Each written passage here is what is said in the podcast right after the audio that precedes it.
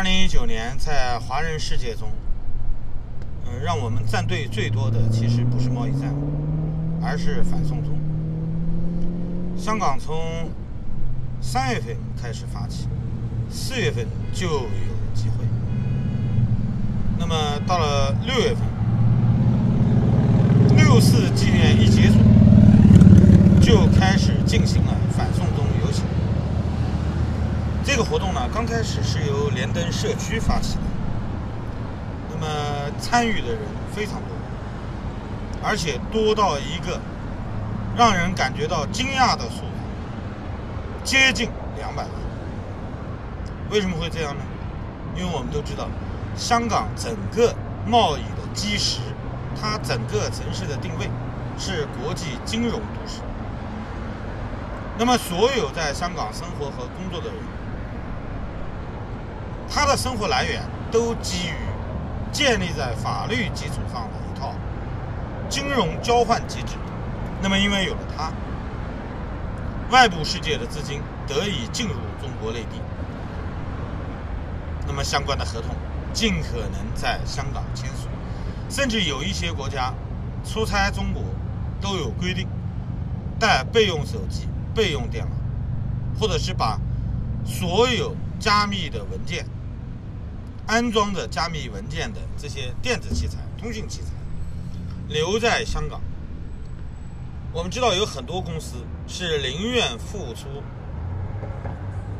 在中国旅行期间，同时在香港酒店的费用，也要保存他们的机密文件。现在已经不是一个国家这样规定，所以香港的地位介于自由世界和专制独裁之间。它是一个跳板，反送中名义上是为了一起杀人案，其实我们都知道，即便这个杀人的青年他出狱以后自愿要求到台湾接受惩罚，但是已经没有人在意他的声音了，这只是一个案例，借助这个案例。共军想做到的是敲山震虎，不仅要敲打一下在香港停留的资金、掌握的资金的这些人，而且甚至在澳门回归二十年庆典的过程中，提出要把澳门打造成一个金融都市，来分摊香港目前承担的国际责任。当然，我们都知道这是一种幻想，是吧？那么。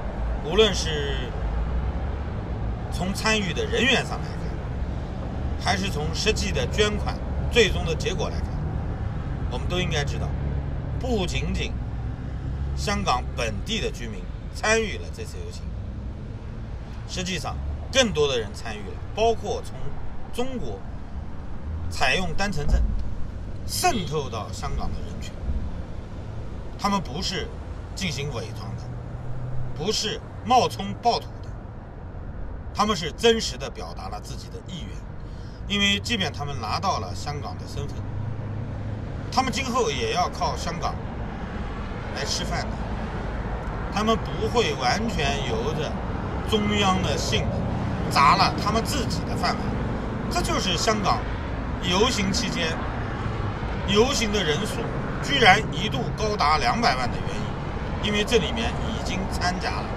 很多来自于大陆的人，所以忠于某一个理想，忠于某一个党派，这都是人们的一种幻想。政治上的这种定义，不能完全冲击人们对保住自己饭碗、保住自己未来、期待自己的孩子能有一个更加安详的社会。摧毁香港的社会基础，这只是北京方面。所谓的顶层设计没有成功。现在我们看到的香港还在一片红色恐怖之下，有许多人已经通过香港这个事件看清了这个政权，他为了维护自己的利益，他是不惜拿任何人做代价的，即便你认为你在他的阵营中，他也不会保障你的利益。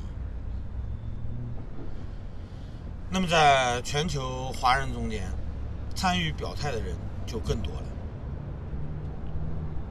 为什么说会撕裂中国人原先的这种安详呢？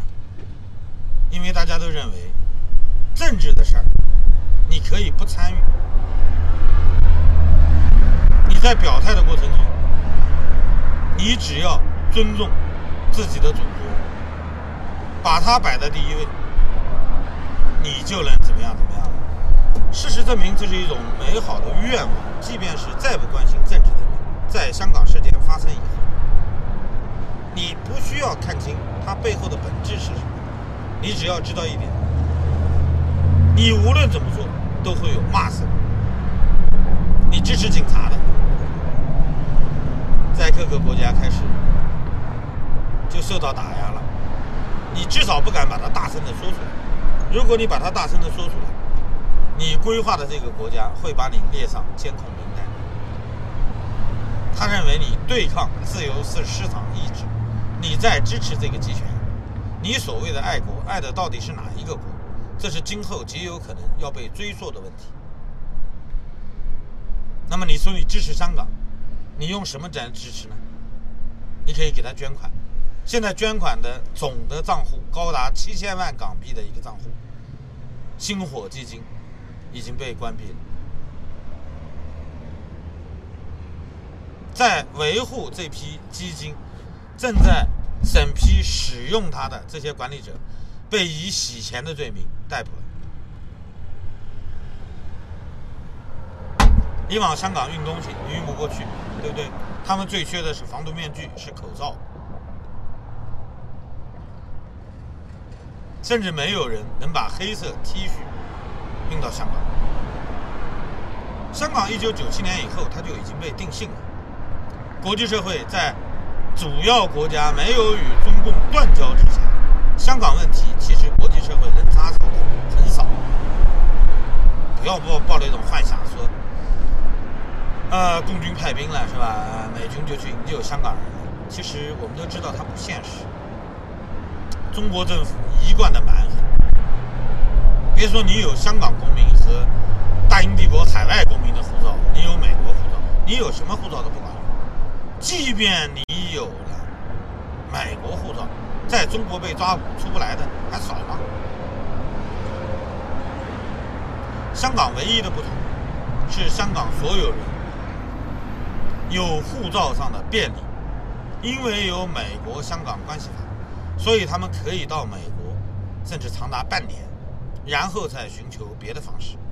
也有一些人因为没有办法履行正常的签证手续，他们甚至出一万美金一个人买通了渔船，仅仅偷渡到台湾的，我知道最大的一批就一百多号人。为什么会出现这样的情况呢？就是因为国际社会其实。没有太得力的支援措施。那么，不是说每一个国家都不站出来说话，而是说的话，包括已经制定的法案，能够达成效果的不多。如果没有中美贸易谈判，香港就会增加驻军，实质上进行军管。现在我们看到的只是警察，我们把它称之为黑警。但是依据中国内部的法律条文，在推广大湾区的预告中，他就已经把大湾区警务合作明明白白的公示了，半年前就已经公示。也就意味着大湾区十二个城市，原明清两朝广州府的辖地，它的警力调配，按照中共自己的法律体系，它是合法的。所以在香港，你看到的警察不全是香港本地的警察。香港一共三万名警察，根本就不足以弹压地面。而且到目前为止，临镇政府也没有请求中央派兵。事实证明，现在的香港警察连真正的管理权都没有。所谓的警务处长，所谓的香港的光头警察，啊，警长，都是被推出来的样板。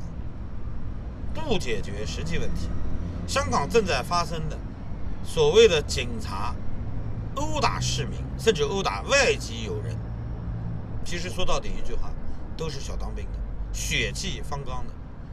他们始终没有认为你在和平的游行，他们认为你要搞独立，就这么简单。军队一直是靠年轻人支撑起来的一个队伍，它只有军官体系是成年人。士兵基本上都是青少年，那么你跟他谈这些东西是没有用的。你跟他谈人性，让他枪口抬高一寸，喊了半年了，你看到过吗？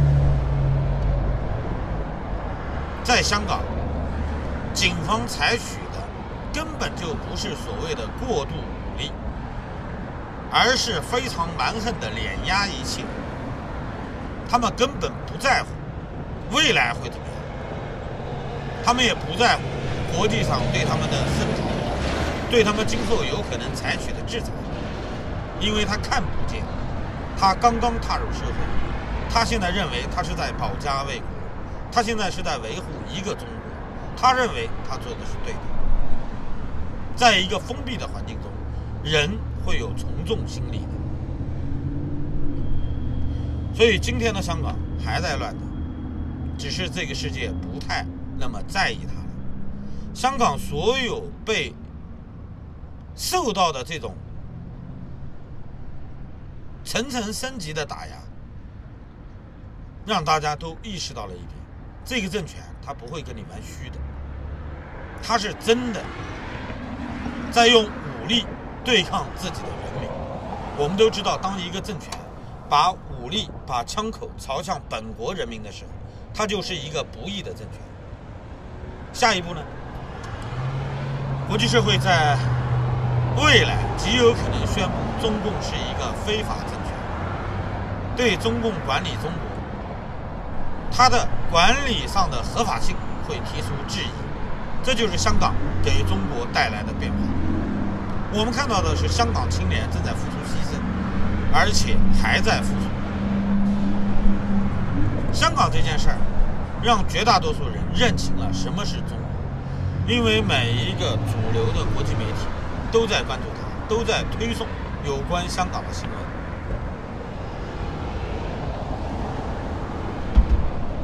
警察当面殴打市民、殴打学生，抓捕一些未成年的青少年，十二岁的都有被逮捕的记录。那么这个世界。是不是更看清中共了？其实他们早就看清了，只是用视频来继续冲击一下，以配合整个国际社会对中共态度的调整。现在要求把中国与中共分开，然后呢，下一步就是证明中共管理中国是不合法的，没有经过合法的程序。当程序上的正义性消失以后，各个国家依照类似的案例可能会掀起讨论，以最终调整外交政策。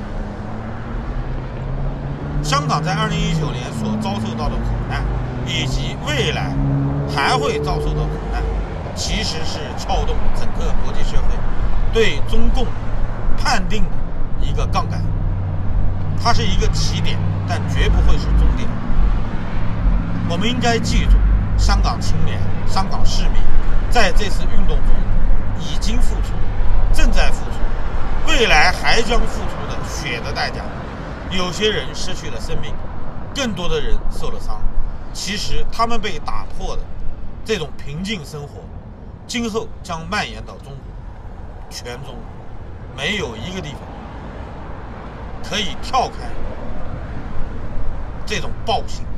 中共在他统治的末期，他将会出台更多的恶政，来扼杀任何一个地区反抗的声音。我们看到的是今天的香港，就此推算，我们可以看到明天的中国。乱局不是由你我个人的想法可以推翻、可以改变的，我们只能借这个事例，更清醒的看到。真实的中国是什么样的？它不像书本里描绘的图画，它不像外交部发言人、国务院发言人说的那么光冕堂皇，它的背后有骚动，隐藏着血，血淋淋的现实。好了，谢谢大家，再见。